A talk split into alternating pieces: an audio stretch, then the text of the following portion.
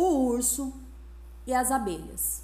Um urso topou com uma árvore caída que servia de depósito de mel para um enxame de abelhas. Começou a farejar o tronco quando uma das abelhas do enxame voltou do campo de trevos. Adivinhando o que ele queria, deu uma picada daquelas no urso e depois desapareceu no buraco do tronco.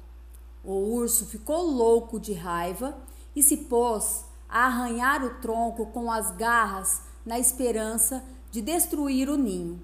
A única coisa que conseguiu foi fazer o enxame inteiro sair atrás dele. O urso fugiu a toda velocidade e só se salvou porque mergulhou de cabeça no lago.